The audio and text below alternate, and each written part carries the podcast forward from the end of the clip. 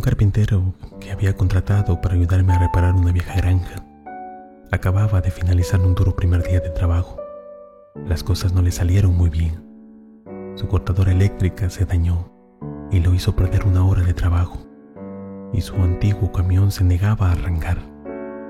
Ofrecí llevarlo a su casa, y mientras íbamos en camino, permaneció en silencio.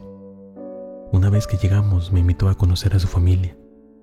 Mientras nos dirigíamos a la puerta, se detuvo brevemente frente a un pequeño árbol tocando en las puntas de las ramas con ambas manos. Cuando se abrió la puerta, ocurrió una sorprendente transformación. Su bronceada cara estaba plena de sonrisas. Abrazó a sus dos pequeños hijos y le dio un beso a su esposa. Posteriormente, me acompañó hasta el auto.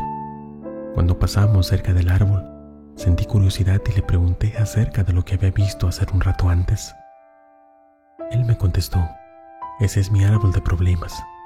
Sé que no puedo evitar tener problemas, pero no pertenecen a la casa, ni a mi esposa, ni a mis hijos.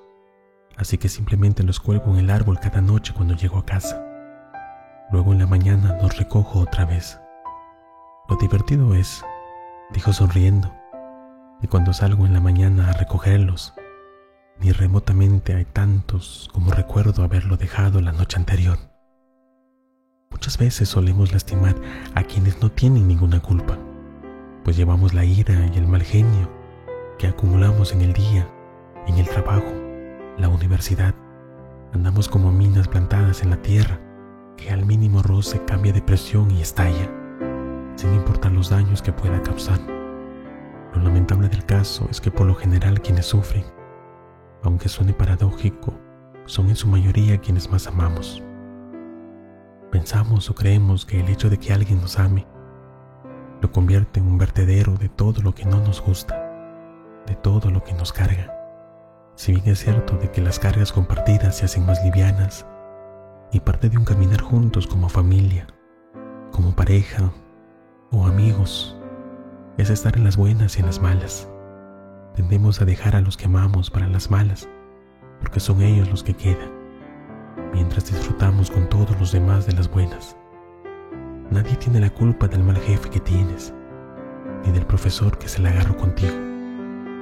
No te pido que uses una máscara, sino ponerte de vez en cuando en los zapatos del que tienes enfrente. Intenta dejar cada problema donde se originan. Si mezclas los de la casa con los del trabajo y otros, tendrás tantas cosas en la mente que se te dificultarán aún más ver las soluciones que a veces tienes por delante.